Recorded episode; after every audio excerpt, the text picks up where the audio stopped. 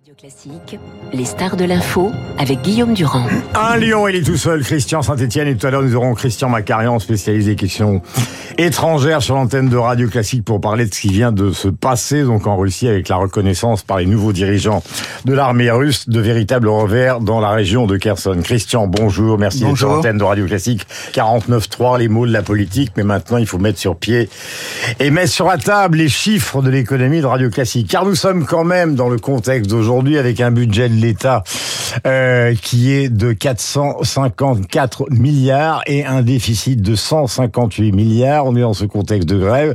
Tout le monde réclame, euh, notamment dans la fonction publique, des augmentations de salaire. Et puis après, on dit aux entreprises privées, euh, par exemple nous, Radio Classique, bah, il faut absolument que vous augmentiez euh, vos salariés. C'est-à-dire qu'on essaye de, de pousser à la hausse des salaires pour rattraper l'inflation dans un moment où on est endetté jusqu'au cou. Est-ce que tout ça peut durer longtemps?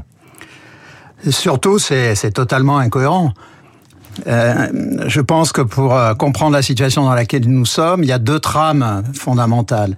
La, première, c'est que l'économie française euh, souffre d'un problème central d'offres alors que quand on demande d'augmenter les salaires, c'est comme si on avait un problème de demande. Hmm. On n'a pas un problème de demande quand on a un déficit extérieur colossal. On a un problème d'offre qui est lié à la désindustrialisation. Le déficit commercial, c'est 139 milliards. Voilà, lié à, la désindustrialisation massive. Pour dire les choses simplement, nous n'avons pas de produits à exporter. Euh, c'est un, un, un, vieux problème. Euh, quand euh, qu'est-ce qui marche en France? Airbus? Euh, le bah, luxe. Il y a, y, a, y a trois ou quatre secteurs qui marchent bien, euh, notamment, vous l'avez mentionné, euh, effectivement, tout ce qui est aviation, défense.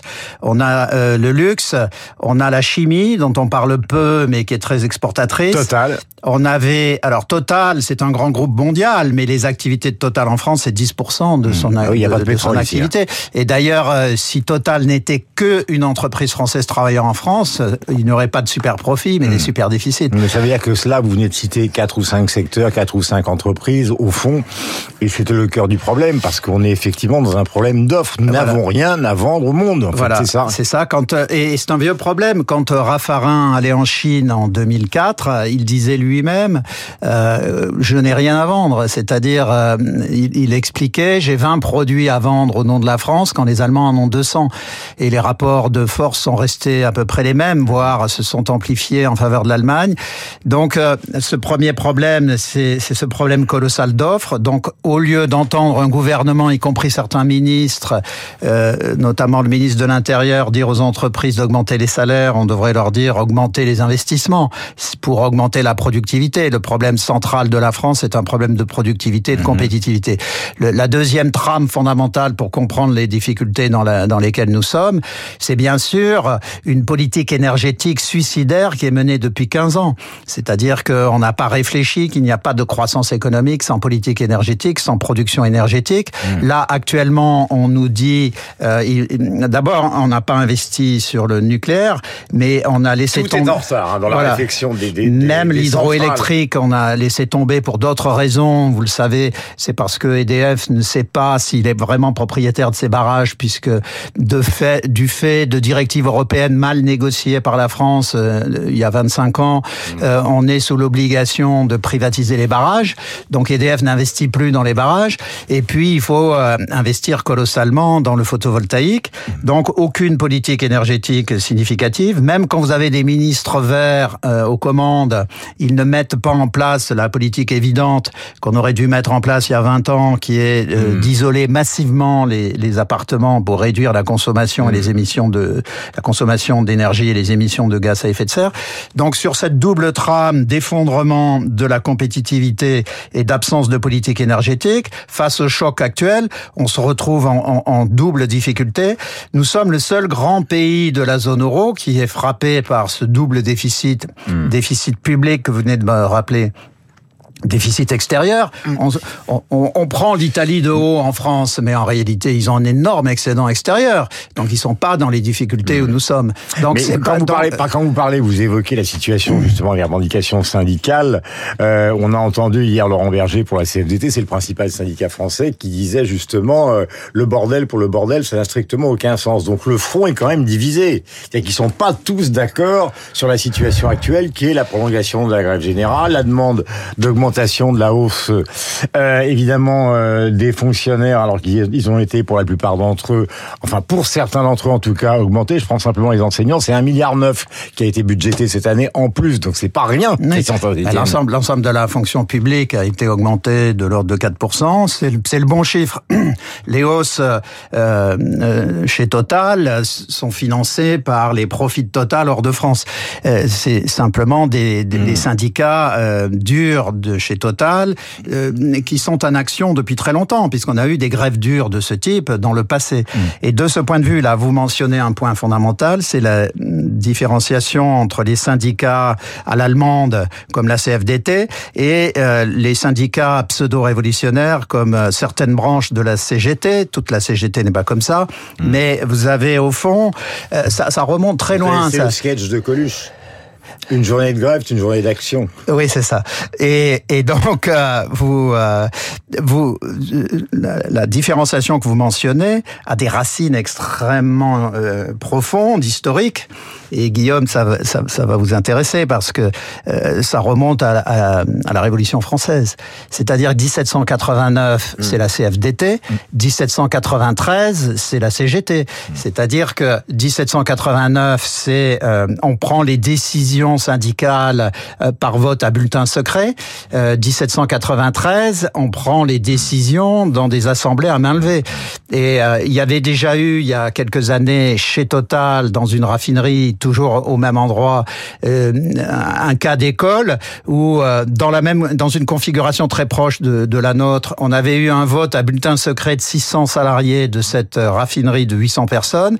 Les, les 600 salariés avaient voté le retour au travail et ensuite on avait eu une, une AG à, à main levée où 200 personnes avaient continué de bloquer la raffinerie. Donc c'est là où on a un vrai problème de liberté publique. Oui, mais nous sommes euh, tous les deux dans le studio. Euh, le risque, c'est d'apparaître comme deux vieux cons qui donnent des leçons au gouvernement et qui donnent des leçons, je dis ça pour moi, hein, pas pour vous évidemment, euh, aux, aux, syndicalistes. On entend un discours qui est sur celui de la progression de la pauvreté, sur le fait que les étudiants se retrouvent tous dans les associations qui distribuent des aliments, ce qui fait qu'il y a une espèce de confusion mentale générale. Euh, et c'est vrai qu'il y a aux alentours de 10 millions de gens qui vivent sous le seuil de pauvreté en France, mais en même temps, on se retrouve dans ce paradoxe fondamental. Je vous parle euh, sous, sous votre contrôle. Le salaire médian en France, c'est 1789 euros, et ceux qui, pour l'instant, bloquent sont en moyenne à 5000 euros. Euh, donc en fait, ce sont des privilégiés du salariat qui sont en train de mettre une sorte de désordre dans le pays, alors que le salaire médian est beaucoup plus faible. Alors, euh, nous ne sommes pas des vieux cons, nous sommes en réalité, oui, mais nous sommes en réalité, en tout cas, des vrais révolutionnaires. La révolution ici, c'est de dire que la France s'appauvrit, mais qu'elle s'appauvrit à cause de ce problème d'offre. Quand je dis qu'on pourquoi les étrangers investissent ici? Non, non, mais ils investissent peu justement. C'est des investissements. Euh, on, on, on, on vante le nombre d'opérations mais il n'y a jamais de grosses usines. Et quand euh, les grosses décisions sont prises, comme le fait de, mettre une usine d'Intel de fabrication de microprocesseurs en Europe qui coûtera 10 milliards, et dans le cadre d'un ensemble d'investissements de 100 milliards de dollars en Europe, euh, elle va à Munich, l'usine. Donc euh, la France ne ramasse que les miettes. Et elle ramasse. Et il est évident que des opérations comme celle-ci, le blocage des raffineries au milieu d'une guerre en Europe, hein, c'est un problème problème central euh, de, qui est euh, analysé euh, par tous les états-majors qui hésitent à un investissement en France dans ce contexte. Donc là, je, je, je reprécise par rapport à ce que vous dites, si nous menions une véritable politique d'offre et de réindustrialisation... Mais ça peut passer en deux minutes, ça non, non, mais oui, mais il faut le faire. Il y a un moment, il faut le faire. On va pas rester l'arme au pied parce que dans cinq ans, on aura les mêmes problèmes et dans dix ans à nouveau. Donc à un moment donné, il faut bouger. C'est un million d'emplois bien payés. La paupérisation de la France est liée à la désindustrialisation du pays. Le problème, c'est que le président de la République ne le comprend pas.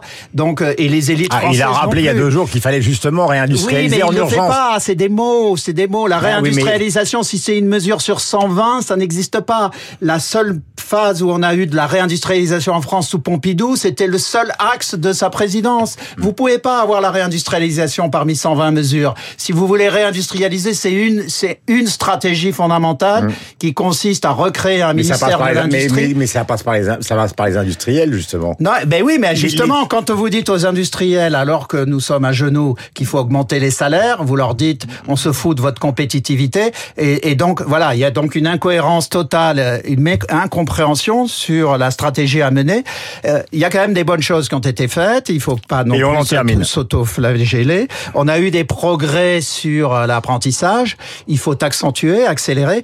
Mais si vous voulez, il y a un moment dans la vie euh, des individus comme des États, il faut envoyer des signaux montrant que vous avez compris.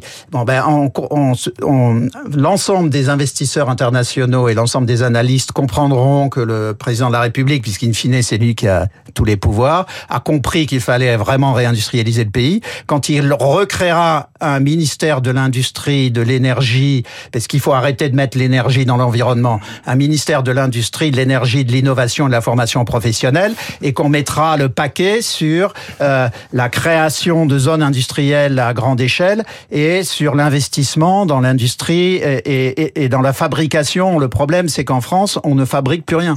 Christian Saint-Etienne, économiste sur l'antenne de Radio Classique. Dans un instant, Bruckner, Lambron, Macarian. Il est 8h29.